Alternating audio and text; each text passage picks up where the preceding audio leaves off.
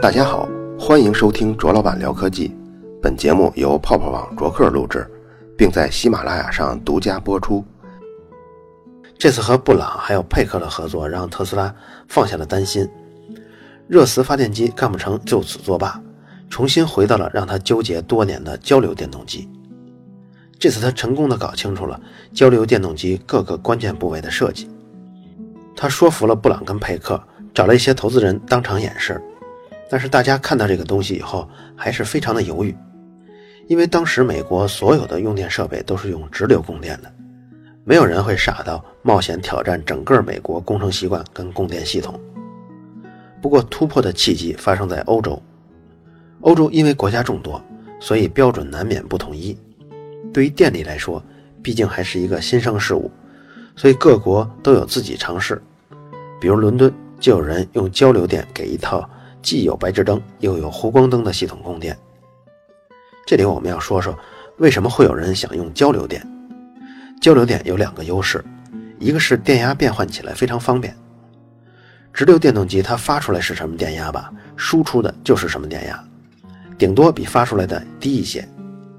想把直流的电压变换，对当时的元器电条件来说不那么容易。那你说用变压器不就可以吗？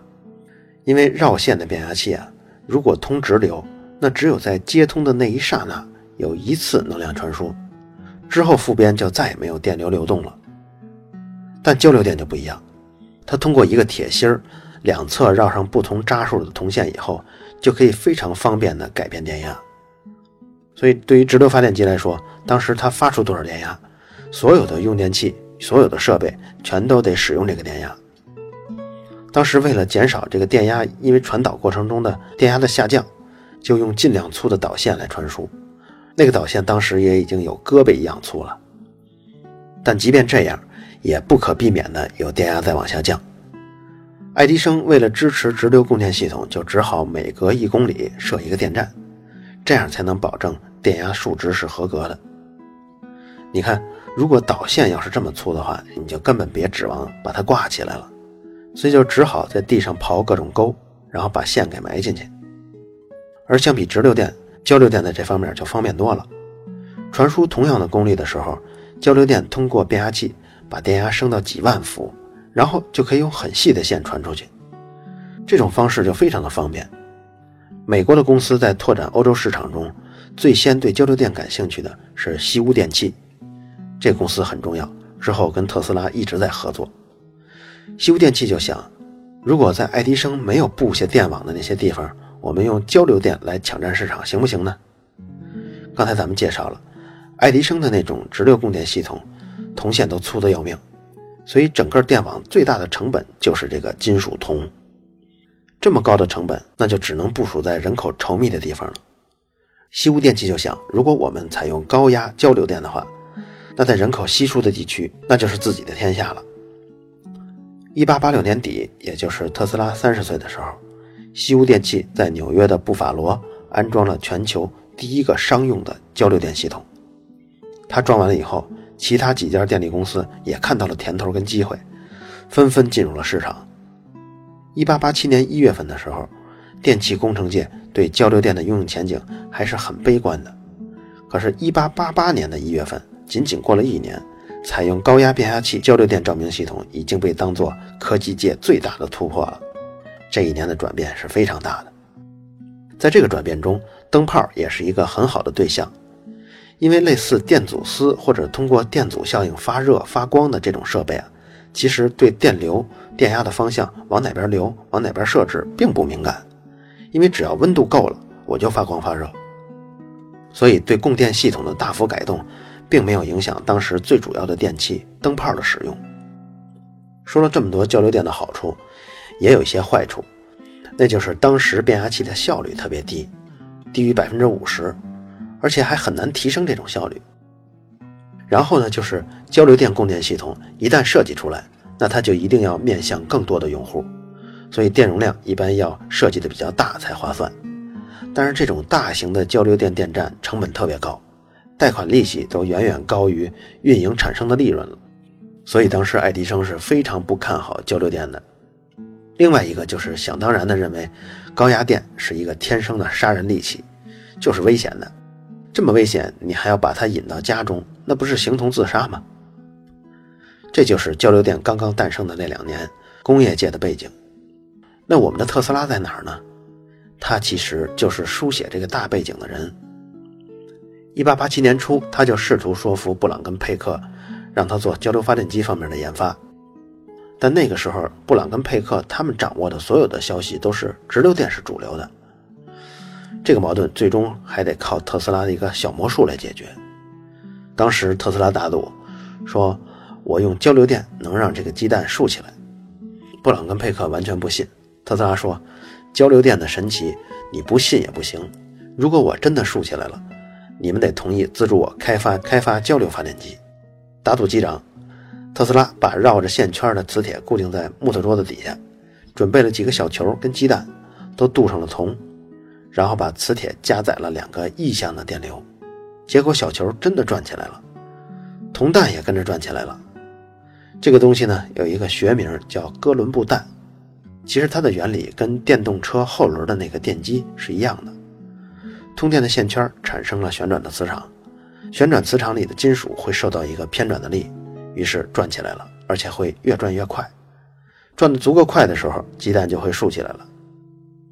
我也把哥伦布蛋这个视频放在微信公众号“卓老板聊科技”中了，感兴趣的听众可以回复“哥伦布蛋”四个字，不要回错了啊。从1887年初开始，特斯拉就如愿以偿地研究交流电动机，而且他研究的是效率更高的多项电动机。同时代。也有其他公司在做交流电动机，但是都是单向的。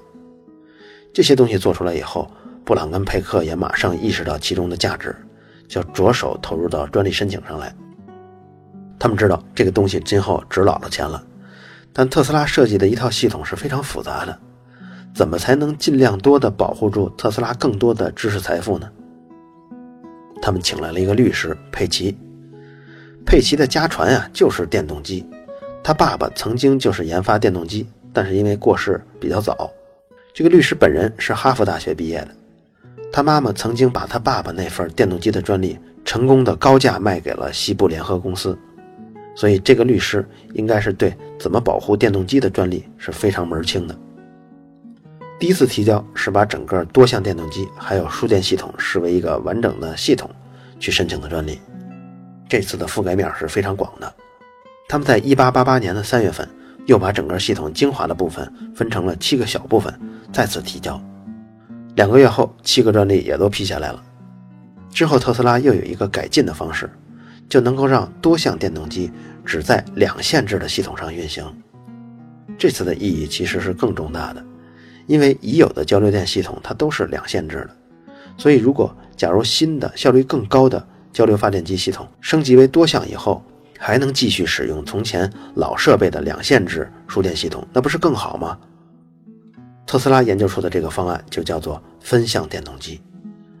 但是他心里啊，始终觉得多项电动机配合多根导线，那才是正式的东西，那才像话。所以，即便分向电动机已经研发出来，他觉得这只是在凑合试。直到律师佩奇找他来推进专利的事儿的时候，特斯拉压根儿不跟律师提分向发电机这件事儿。直到有一次，律师在查看资料的时候，多问了一句：“你这个电机要是也能像其他的电机一样，运行在现有的两线制系统上就好了。”特斯拉说：“已经可以了呀。”律师问：“你做出来了？怎么不早说呀？这个东西才是有可能马上能被生产、实现盈利的。赶紧把材料给我，我去申报专利。”其实，如果特斯拉早点说的话，这个分项电机也是可以包含在之前申报的那个大系统中的。但是现在看样子来不及了，只能在那份专利之后再提交。结果这一耽误，导致了今后长达十五年的专利诉讼。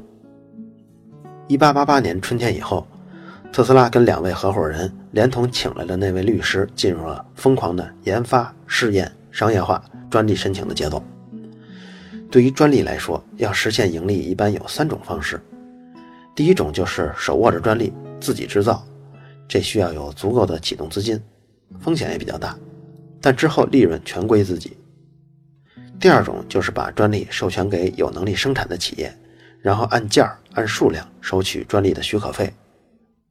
第三种是直接把专利卖给其他的组织，只要有人买，立刻就可以实现盈利，但之后也没有后续的收入了。一般来说，卖也卖不出什么大价钱，只不过因为没有制造、没有推广的成本。一般来说，专利持有人最希望达成的就是第二种，其次是第三种，卖个好价钱。最不愿意实行的就是第一种，手握专利，然后自己加工、自己销售。不过也有成功的例子，比如贝尔公司，他们最初打算把电话的专利卖给西部联合公司，结果人家不买账，贝尔只好自己成立了美国贝尔电话公司。但不过这家公司后来也成就了科技界的一个传奇。授权专利许可的方式虽然也不错，但是在那个年代的美国，这种方式是很容易让发明人受伤的，因为你必须随时盯着市场上那些山寨产品。当你授权了很多件以后，市场上出现的山寨产品就鱼目混珠地掺杂在其中，你也不容易发现他们到底是授权过还是没有授权过。而一旦你发现这种产品已经上市了，很可能已经晚了。那个公司已经侵犯了你不少利益了。这种惨痛的教训就发生在眼前，比如爱迪生，他大量许可了灯泡生产的专利以后，在全世界就悄悄冒出了几个竞争对手，他们研究透了你的产品设计、生产工艺，然后开始偷偷的卖这些灯泡。等到你发现了，开始起诉他了，他们已经崛起了。他们支付完法律成本之后，就成了爱迪生公司终生的竞争对手。比如最后合并爱迪生公司的汤姆森豪斯顿公司，就是以这种方式壮大的。特斯拉的团队当年就是一条龙式的工作状态，特斯拉负责发明新技术、新设备，布朗跟佩克就负责帮他们组织一场又一场的采访、展示、演讲，这样大幅提高了这些新发明在投资圈里的知名度。最后，佩奇负责把所有新技术在各国注册专利。他们根据客户的要求，有的授权，有的卖。那是一个电气时代蓬勃发展的年代，不光是特斯拉，还有几十位状态跟特斯拉相似的发明家，也在天天产生出很多新发现。就连交流发动机的专利也都是百花齐放的，不止特斯拉一家。就像最近几年中国流行的 P to P、O to O 这种热潮，人们都在拼命地吸引投资人的眼球。但是特斯拉有点独来独往。没有参加过任何一个行业内的组织，比如美国电子工程协会呀、全国电灯协会呀、纽约电器俱乐部之类的组织。所以外界想了解这个天才的交流发电机发明人还是有点费劲的。布朗跟佩克觉得这样下去不行，他们就动用自己的人脉关系，找到了威廉·安东尼。这个人的本功是光学跟电学，曾经是康奈尔大学的物理教授。他在康奈尔设立了全美第一个电子工程专业，他在那儿当了十五年教授，之后离开了学校，去了马瑟电器公司，成了首席工程师。布朗跟佩克找到他，希望威廉·安东尼能为特斯拉背书。这次特斯拉带去了两台多项电动机，威廉·安东尼测试完之后得出结论：这些电动机跟从前的电动机同样有效。这个科班出身的就是不一样。他在给特斯拉的建议的时候说的，特斯拉感觉醍醐灌顶，很多之前不理解的地方现在都疏通了。得到这个学术界大牛的认可之后，特斯拉还抓住了一次机会，去麻省理工给学校的学生讲述自己是如何成功的。一八八八年五月十六号，美国电气工程学会开办年会，之前给特斯拉背书的威廉·安东尼就是这次会议的主席，所以特斯拉也自然的入选了。他抓住了一次做演讲的机会，题目是一个交流电动机与变压器的新系统。这次演讲准备的是非常充分。中途还有一位老先生听不下去了，他之后发言。发言虽然文字很礼貌，但是谁都听得出来，这位老先生的意思是说他本人才是交流发电机的发明人。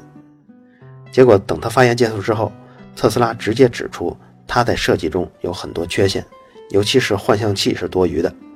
没有换向器的交流电动机才是最好的，而且给出了实验结果跟解决方案。结果当天大会结束以后，主席发言中也对特斯拉的演讲大加赞赏。这次大会结束之后，特斯拉演讲的论文就在各大学术期刊登载了，掀起了一波针对特斯拉电动机的讨论。于是，特斯拉电器公司一下出名了。出名后，对特斯拉电器公司来说，最主要的就是要盈利。当时就是要四处找买家，西屋电器就是一个潜在的买家。他们自己的工程师当时虽然也在研发交流电动机，但是反复评估，性能就是比不上特斯拉的。另外，当时意大利都灵皇家工业博物馆的应用物理学教授费拉里斯也发表了一篇关于交流发电机涉及的数学知识的基础，尤其是变压器原边跟负边电流之间的关系的数学基础。这套数学推导因为属于基础理论上的证明，所以看上去比特斯拉那个要复杂。又因为费拉里教授常年在学校工作，也不会要价。最终，这份推导的专利以一千美元的价格被西屋电器买断了。西屋电器占了一个大便宜以后，还在想，能不能从这份资料再加上自身的研发，做出一个比特斯拉电动机更好的东西来呢？西屋电器迟迟不肯出手，也是因为特斯拉电器公司那边要价太高了。他们开出的价格是二十万美元，加上每台电动机的设备每马力二点五美元的专利使用费。其实特斯拉电气公司当时是故意往高了报的，高到西屋电器都觉得荒唐的地步。现在西屋电器有了那份来自都灵的数学推导，它是不是能凭这个把特斯拉的价码压低点呢？西屋电器先后派去了两波工程师研发大牛，去特斯拉电器公司考察，看看性能是不是能好到自己永远也达不到的地步。结果两拨人回来都报告。确实比咱们自己的强太多了。最终，西屋电器以两万五千美元的现金，加上五千美元的股票和每马力二点五美元的专利使用费，买到了特斯拉的专利。而且附加条款里还有，西屋电器要保证第一年专利使用费超过五千美元，第二年超过一万美元，自此以后每年都要超过一万五千美元。你看，这个比二十万美元是少很多。但其实是因为西屋电器一下拿不出这么多现金，所以换了一种形式，就有点像咱们现在分期付款。算一算，十年下来其实也是要付总额二十万美元的。特斯拉按协议自己留下其中的九分之四，剩下九分之五分给了佩克跟布朗。在一八八八年，特斯拉第一次痛痛快快地登上了人生的巅峰。他这一年的收获。也许对现在的我们也有一个很好的提示，尤其是创业者，就说一件事儿最终能够办成、能够圆满，需要的不仅是一个人在技术上优于当时的平均水平，还需要一个团队帮他运作，比如请专门的律师来批量的、高效的处理专利，比如在恰当的时候找到学术界的大牛给背书，找到合适的时机做演讲跟展示，通过媒体增加知名度。一旦技术实力达到了。名声在大众中口口相传了，那就离高价出售专利不远了。这一路上每个步骤都是精心安排的，如果没有这些，特斯拉电动机那份专利可能也就只能卖出都灵那位物理学教授的一千美元而已。人生第一桶金就这样捞到了，让特斯拉舒了一口气。他对电器上的兴趣促使他越走越远。一八八九年八月份，也就是他三十三岁的时候。他作为美国电气工程协会代表团的成员，前往欧洲参加国际电气大会。这次大会举办期间，巴黎还举办了世博会，这对特斯拉来说真是大开眼界。这次巴黎世博会也是巴黎标志性建筑巴黎铁塔的揭幕仪式。特斯拉在巴黎遇到了挪威年轻的物理学家比耶克内斯，听到他关于膜振动理论的一些演讲，一下就迷住了。这个比耶克内斯还有点来头，他前几年在卡尔斯鲁厄大学做赫兹的助手，而赫兹不用我多说，你也应该知道他是一个大名鼎鼎的人物，因为凡是以某个人的名字作为物理量单位的人，这些人基本上都不是吃素的。赫兹就是频率的单位嘛。说到这儿呢，我们可以说说那个年代物理学的进展，因为实际上特斯拉的所有的电动机的设计。这些理论基础都源于1865年麦克斯韦发表的麦克斯韦方程组。1889年，工业界、技术界这些所有的突破都是源于二十五年前理论物理的推进。赫兹在这里贡献了什么呢？就在这次巴黎世博会的前两年，也就是1887年，莱茵河畔的凯尔斯鲁厄大学，赫兹大白天拉着密不透风的窗帘，躲在漆黑的屋子里，他全神贯注地盯着一个铜球。赫兹的装置在今天看来是很简单的，它的主要部分是一个电火花发生器，有两个相隔很近的小球作为电容，不断给它充电。赫兹就全神贯注地注视着这两个离得非常近的铜球。不断充电的过程中，电压不断的上升。赫兹相信，只要电压上升到一定程度，很快在两个小球之间，空气就会被击穿了。过了一会儿，啪的一声，一束蓝色的火光出现在两个铜球之间，细小的电流束也在空气中不停地扭动。当然，赫兹并不是要看这个装置如何产生电火花的，这个事儿早就不新鲜了。他这个实验的目的呢，是为了求证电磁波的存在。麦克斯韦方程组预言了电磁波的各种特性，可是发布以后二十多年的时间过去了，电磁波存不存在都没人证明得出来。在赫兹的这套实验中，如果麦克斯韦说的是对的，那么在两个铜球之间产生的那个震荡的电磁场就会向外传播。在实验室的另一边吊着一个有开口的铜环，这个开口的铜环就是电磁波在另一端的接收器。如果麦克斯韦方程组真的正确的话，如果电磁波真的存在的话，那么在这个开口的铜环处也会感应到一个震荡的电动势，也就是在这个开口处，最终也能形成一个电火花出来。实验的结果出来了，赫兹确实在那个开口的铜环中发现了电火花，电磁波的存在终于被证实了。比耶克内斯跟特斯拉说了从前验证电磁波的实验。这个事儿也深深吸引住了特斯拉，他早就对优化西屋电器的设备厌烦了，于是他打算在新的方向找一点有意思的东西。什么东西呢？我们下回再仔细说。特斯拉线圈，感兴趣的听众可以回复“哥伦布蛋”四个字，我也把“哥伦布蛋”这个视频放在微信公众号“卓老板聊科技”中了。好了，以上就是本期卓老板聊科技。在同名的微博和微信公众号中，还有其他精彩内容，期待您的关注。如果您对本期节目非常认可，也可以在收听界面的最下方为我打赏。